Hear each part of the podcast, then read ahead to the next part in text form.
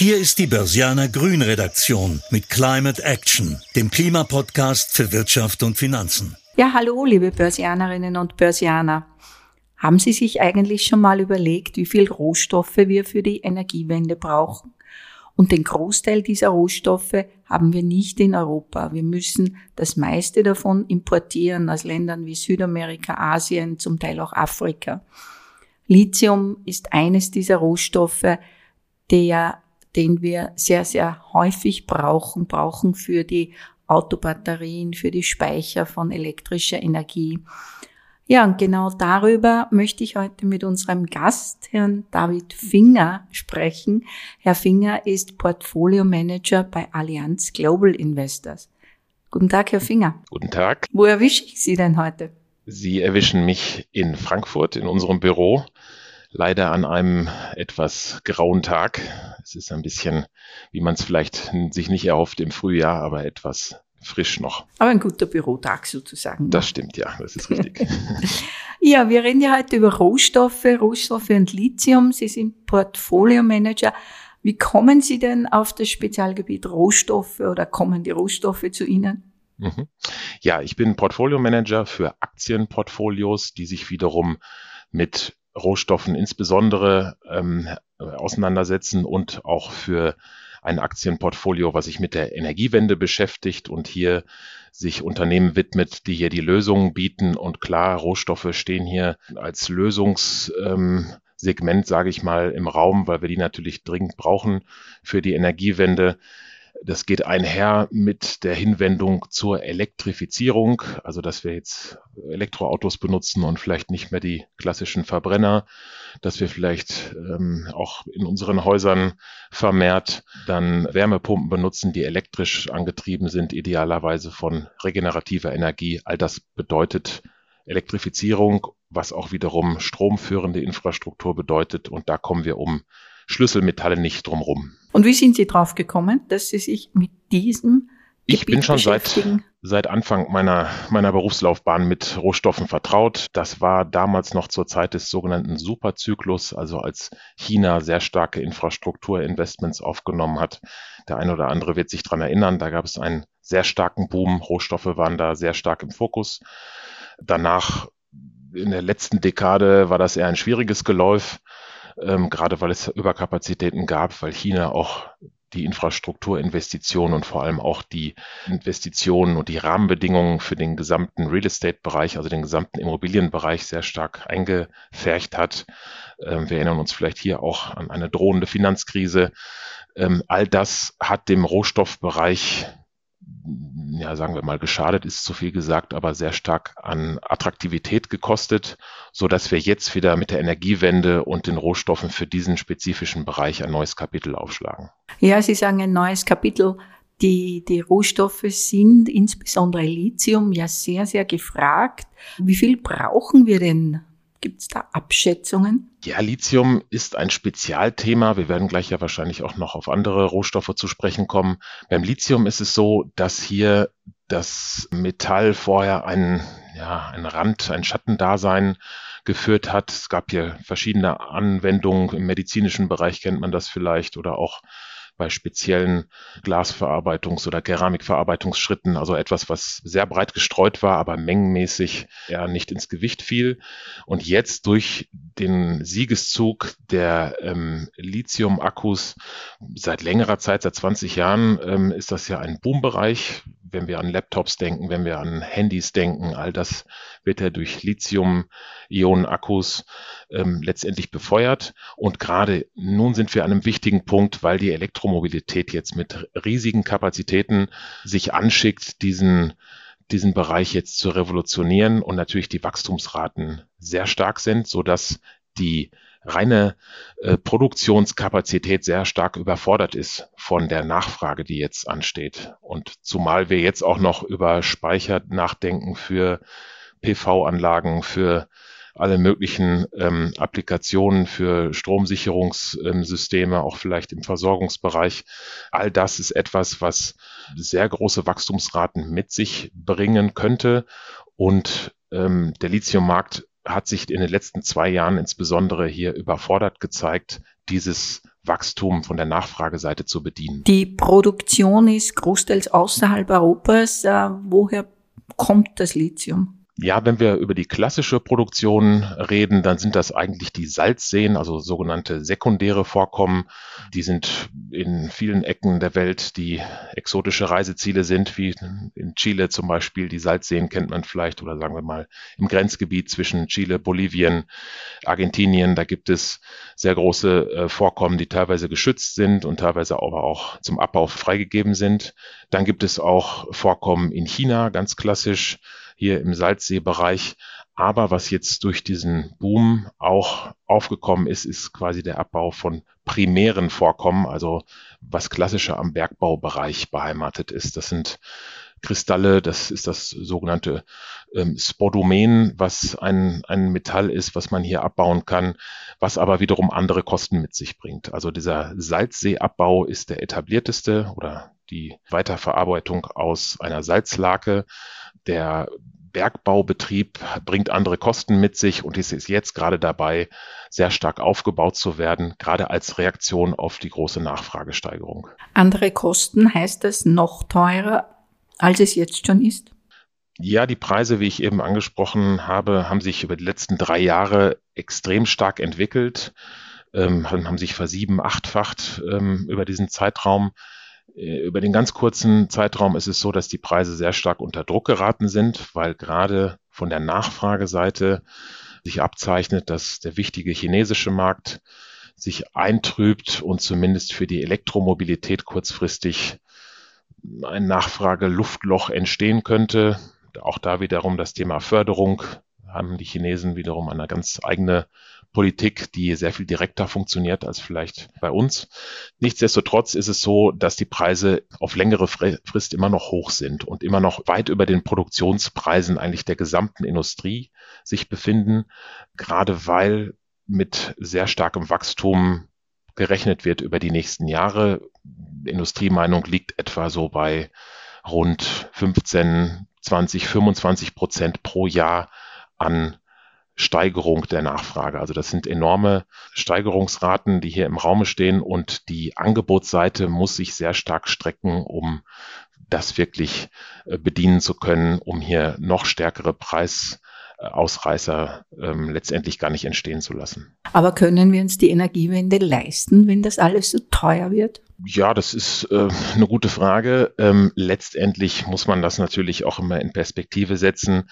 Und die Frage ist auch, ob wir mit Elektroautos herumfahren, die zwei Tonnen wiegen und innerhalb von drei Sekunden auf 100 Stundenkilometer beschleunigen. Es ist vielleicht auch so, dass sich hier der Fortschritt noch weiterentwickelt oder man ausweicht auf andere Metalle. Es ist durchaus auch möglich, dass man Natrium-basierte ähm, Akkumulatoren herstellt, also dass man hier dem Lithium aus dem Weg geht. Hier verliert man natürlich einige Effizienzen auf der chemischen Seite. Das sind aber durchaus Gedankenmodelle, die angestrengt werden. Und wir sind ja auch hier noch nicht am Ende der Entwicklung. Also ich möchte das jetzt gar nicht unbedingt in Perspektive setzen, wie teuer das Ganze wird. Wir sind ja noch im Aufbau, wenn man so will, stecken wir noch in den Kinderschuhen der der E-Mobilität. Wir haben gesagt, Lithium ist natürlich nicht der einzige Rohstoff, der für die Energiewende gebraucht wird. Es sind auch andere Rohstoffe. Worum geht es da zum Beispiel? Ja, wenn wir an Batterie Metalle denken, dann ist es ja gar nicht so, dass hier nur Lithium als Metall beteiligt ist. Es gibt verschiedene Zusammensetzungen von, von Batterien. Ähm, auch das hat sich über die Zeit etwas verändert. Vielleicht ist Kobalt hier dies, ein interessantes Thema, was wahrscheinlich von der Presse sehr häufig aufgegriffen wurde, ähm, weil es unter oft schwierigen Bedingungen, äh, oft in Afrika durch dunkle Kanäle produziert wird, hat man sehr stark darauf gesetzt, Kobalt aus diesem Mix zu verdrängen, weil Kobalt eigentlich auf dem Weltmarkt ebenfalls ein Metall ist, was einen sehr geringen Anteil hat an der Gesamtförderung von Metallen. Und wie gesagt diesen diesen schwierigen Fußabdruck auf der ESG-Seite, wie man das auf Neudeutsch sagt, letztendlich hat, so dass man sehr stark Richtung Nickel sich ähm, entwickelt hat. Kupfer bleibt auch ein Thema. Kupfer, Thema Elektrifizierung ist natürlich ein wichtiges Metall durch die einzigartige Leitfähigkeit. Aluminium, ein anderes Metall, was hier im Thema natürlich auch der Batterie ist, aber auch im Thema Leichtbau für die Karosserie eine Rolle spielt. Also viele Aspekte sind hier wichtig und man kann sagen, dass die Energiewende für den gesamten Basismetallbereich ähm, einen, einen, sagen wir mal, einen zusätzlichen Nachfragefaktor aufs Feld führt. Und je nachdem, wie das Angebot aufgestellt ist, ergeben sich hierdurch interessante Anlagemöglichkeiten nach unserer Sicht. Jetzt sind diese Metalle ja großteils nicht in Europa verfügbar. China versucht sich weltweit äh, Ressourcen zu sichern, in Afrika, in Südamerika, auch bei Lithium ist, glaube ich, China eines der Länder, das sich äh, in, in die Produktionsfirmen einkauft. Die Abhängigkeit die wir jetzt von Öl- und Gasförderländern haben, tauschen wir die gegen eine Abhängigkeit von Rohstofflieferanten, die wieder sehr konzentriert vielleicht in, in China sitzen? Das ist nicht eindeutig zu beantworten. Also China selbst ist natürlich als Verbraucher vor allem ähm, für den Rohstoffmarkt traditionell äh, die Nummer eins, weil es einfach die schiere Größe hat und als Werkbank der Welt traditionell so eine wichtige äh, Funktion erfüllt hat. Einige Rohstoffe kommen in China selbst vor. Bei Lithium ist das der Fall. Seltene Erden sind vielleicht ein anderes Thema, was ähm, hier und da schon mal begegnet. Also durchaus strategische Rohstoffe. Wenn wir an Basismetalle jetzt denken, ist es so, dass die selten äh, wirklich in ausreichender Zahl selbst für den eigenen Verbrauch in China vorkommen. Aber die Chinesen sind rege, sich dort Vorkommen zu sichern, in direkter Nachbarschaft in Südostasien vor allem, aber eben auch in Afrika, wo es große Vorkommen gibt. Und natürlich ist das ein Konflikt oder ein, ein, eine Begegnung von verschiedenen Kräften, die wir, die wir durchaus für die Zukunft ausmachen können. Ganz aktuell ist hier auch der ähm, US ähm, Inflation Reduction Act zu sehen, der natürlich in eine ähnliche Richtung geht. Zwar nimmt er Bezug auf die Energiewende, aber er bedenkt die Seite der Rohstoffe mit, so dass hier vor allem die Rohstoffförderung in den USA, aber auch in befreundeten Ländern vorangestellt wird, um den Bedarf zu decken. Es ist klar offensichtlich, dass hier man weggeht von den Tendenzen der Globalisierung und hier mehr so auf eine Polbildung setzt, dass man hier stärker auf Kanada, auf Australien, auf befreundete Regionen der Welt setzt, um tendenziell vielleicht auch eher hier Ströme von wichtigen Zulieferungsgütern zu beziehen. Also das ist klar auszumachen, diese Bewegung. Aber ist Europa nicht hinten nach? Wir haben sowas nicht. Wir haben nicht diese, diese Zugänge, die jetzt die USA haben durch ihren Inflation Reduction Act und China, die sich einfach durch, durch Einkäufe, Zukäufe weltweit die Ressourcen sichert. Ja, das ist richtig. Europa ist dadurch auch, ähm, sagen wir mal, bringt sich nicht in eine günstige Position, weil Entscheidungen oft sehr lange dauern. Es gibt ja jetzt durchaus einen Industrial Plan, wie sich das nennt, ähm, innerhalb des European Green Deal, der ähnliche Themenfelder in den Blick nimmt, wie der US Inflation Reduction Act, was letztendlich als Reaktion zu sehen ist auf diesen Plan. Nichtsdestotrotz ist es so, dass wir hier in Europa noch sehr am Anfang stehen bei diesen Themen, wogegen in den USA schon jetzt Investitionsentscheidungen möglich sind auf wirklich wasserdichten Rahmenbedingungen. Da sind wir in Europa noch weit von entfernt, das muss man sagen. Und ja, das könnte tendenziell ein Problem für wichtige europäische Hersteller werden, die in diesem Bereich global ein Wörtchen mitsprechen wollen im Wettbewerb. Das sehe ich absolut so. Weil der Zugang, Sie haben vorher über Nickel auch gesprochen, Nickel war ja sehr viel oder gibt es doch viel in Russland. Jetzt fällt dieser Markt auch weg, der wäre doch für Europa, glaube ich, ganz ein möglicher Lieferant gewesen. Absolut. Also das ist richtig, dass, dass Russland jetzt zumindest in eine ähnliche Rolle wie halt am, am Öl- und Gasmarkt. Ähm, es ist so, dass die Metalle hier nicht so im Fokus stehen, wenn wir über den Konflikt reden und hier mit, mit Öl und Gas das Ganze vergleichen. Nichtsdestotrotz schwingt es natürlich mit und es wird in eine ähnliche Region gehen. Und es ist richtig, es wird schwierig sein, ähm, hier Vorkommen zu erschließen, gerade weil Nickel hochkompliziert ist. Ich möchte jetzt nicht zu technisch werden, aber es gibt verschiedene Klassen von Nickel, verschiedene Güten. Und wenn wir hier über die erste Klasse reden, also die Batterie geeignet ist, die hochrein ist, dann ist der russische ähm, Nickel so, dass hier die Güten am besten ist, weil es aus Nickelsulfat hergestellt wird und hier die Lagerstätten global rar gesät sind. Ähnliche Güten gibt es vielleicht noch in Kanada. Allerdings wird es dann schon eng. Also dann muss man auf andere Lagerstätten ausweichen, die vielleicht genug Nickel enthalten, aber unreiner sind und damit höhere Kosten mit sich bringen. Aber das heißt, Europa hat dann nicht die besten Karten. Wir haben hier doch in der Energiewende große Ambitionen. Wir sind auch schon weit im, im Ausbau erneuerbarer Energien, wenn man Deutschland anschaut, um doch sehr, sehr, sehr zugelegt in den vergangenen Jahren. Aber bei den Rohstoffen sozusagen die Kette, die dranhängt, das sind wir etwas zu langsam, oder? wir sind zu langsam und wir gefallen uns auch in der Rolle, mit diesem Teil ähm, nichts zu tun zu haben, weil das natürlich ist bei extraktiven Industrien nun mal liegt es in der Natur der Sache. Und ich habe es bei Kobalt angesprochen. Wir gefallen uns vielleicht im, im neuen Tesla oder im neuen anderen ähm, E-Mobilitätsproduzenten im Produkten herumzufahren. Ähm, nichtsdestotrotz ist es so, dass wir vielleicht auf die Lieferkette dahinter, die dahinter liegt, gar nicht so genau hinschauen möchten. Das ist ein Problem, was wir schon seit langer Zeit ausgemacht haben. Und ja, da müssen wir natürlich auch hinsehen, gerade weil wir jetzt vor dieser Revolution stehen, dass wir die E-Mobilität ausrollen. Und man sieht es ja, dass es von irgendwoher kommen muss. Und gerade bei der Diskussion, es ist ja auch so, bei den hohen Preisen gibt es ja durchaus auch Entwicklungen in Deutschland, in Frankreich, in Österreich gibt es ja auch durchaus Lithium-Projekte, die man ähm, jetzt anstößt. Da ist es ja so, da formiert sich ja durchaus Widerstand, ähm, obwohl man einerseits die Produkte haben möchte und auch die heimische Produktionskette vielleicht etablieren möchte, andererseits aber gegen die Förderung vor der Haustür ist. Also das ist ein interessantes Spannungsfeld.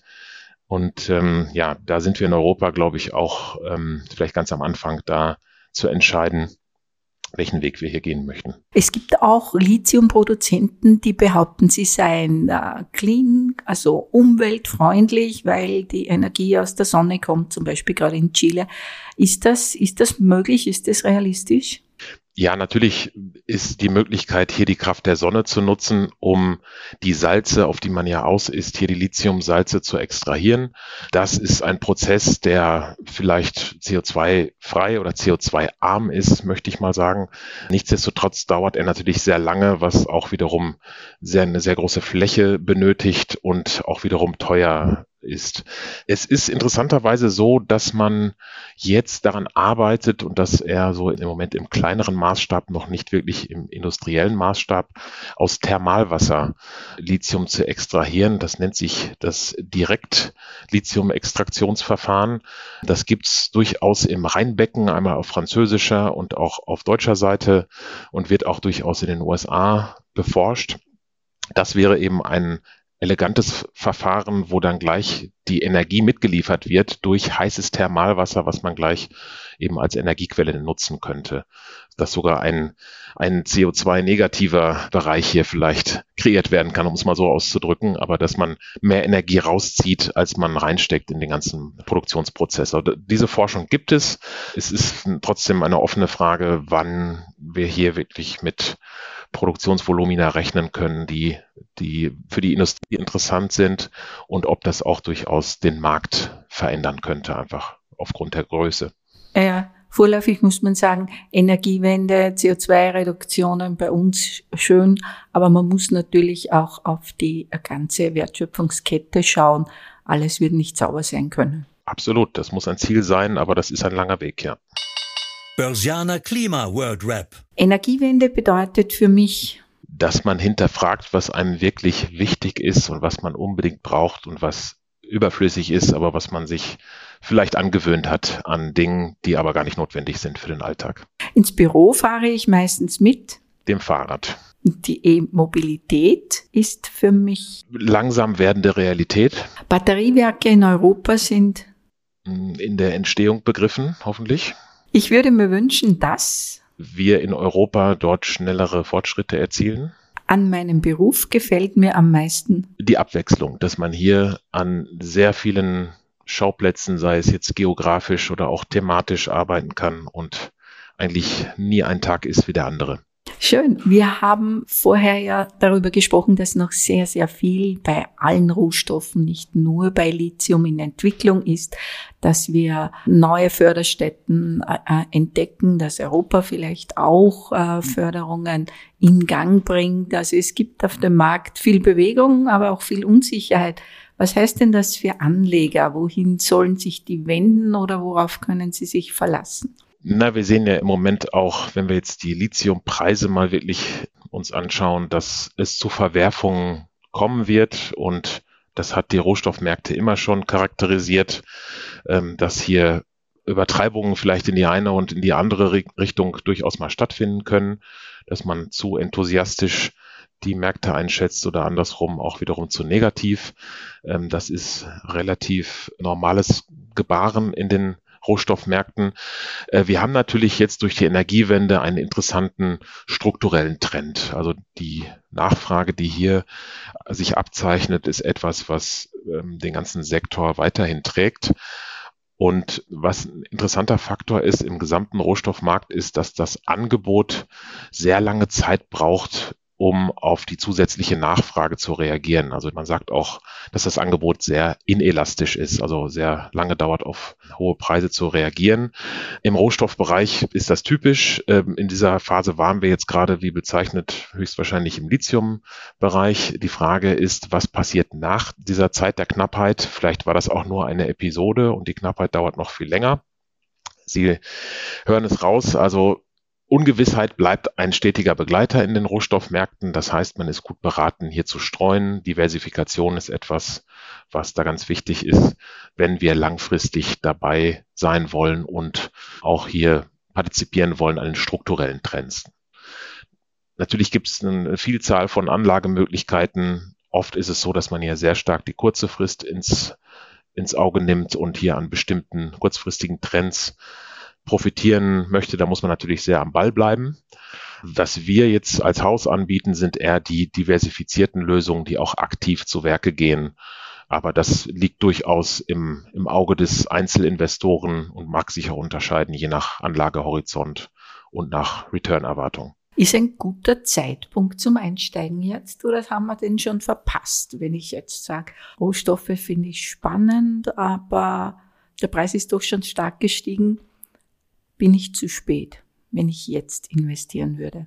Ja, also wir haben durchaus immer noch unserer Ansicht nach einen interessanten Zeitpunkt, weil wir eben aus den letzten zehn Jahren kommen, wo Stoffe eigentlich überhaupt gar kein Thema waren für viele Anleger, ähm, weil wir hier eigentlich in einem strukturellen Abwärtsmarkt gefangen waren durch die Überkapazitäten der wiederum 2000er, wo China starke Infrastrukturinvestments gemacht hat und was ich eben sagte, ein, ein super Zyklus sich entfaltet hat, der dann gemündet ist in eine Überkapazität und wiederum ähm, in die Schwierigkeiten der 2010er Jahre. Und man kann sagen, dass Corona vielleicht hier verdeutlicht hat und das Schlaglicht geworfen hat auf Lieferketten generell.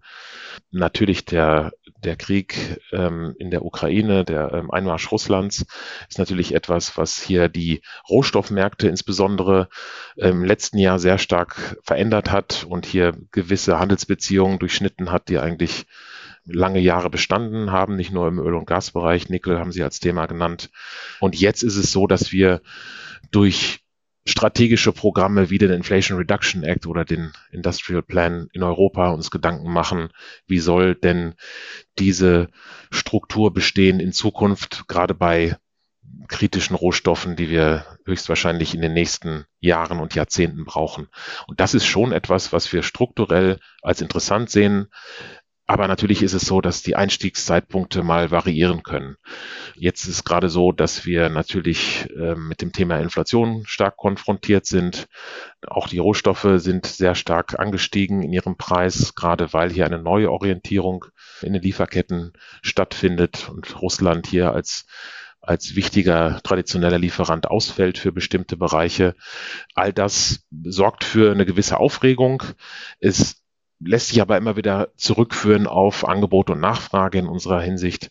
Und da ist es so, solange sich hier abzeichnet, dass das Angebot Schwierigkeiten haben wird, die Nachfrage zu bedienen, ist der, ist der Einstiegszeitpunkt eigentlich immer noch günstig gewählt.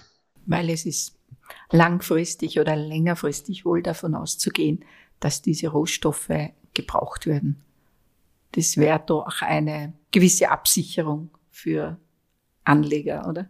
Wenn wir natürlich hinterlegen, dass wir diesen Schritt zur E-Mobilität machen, dass wir rausgehen aus Öl und Gas für Prozesse wie Heizen, wie Transport, für all diese Dinge, wenn wir die Dekarbonisierung ernst nehmen, dann kommen wir um diese kritischen Rohstoffe nicht herum. Ja, das ist so.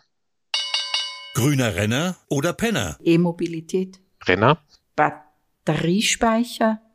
Renner. Veganes Essen. Penner. Salzwasser statt Lithium. Wäre ein Renner. Und Batteriefabriken in Europa. Das wäre auch ein Renner. Das wären auch Renner. Also Europa hat einiges zu tun. Ja, da sind die Hausaufgaben klar diktiert. Genau. Ja, Herr Finger, dann danke ich für das Gespräch. Vielen Dank.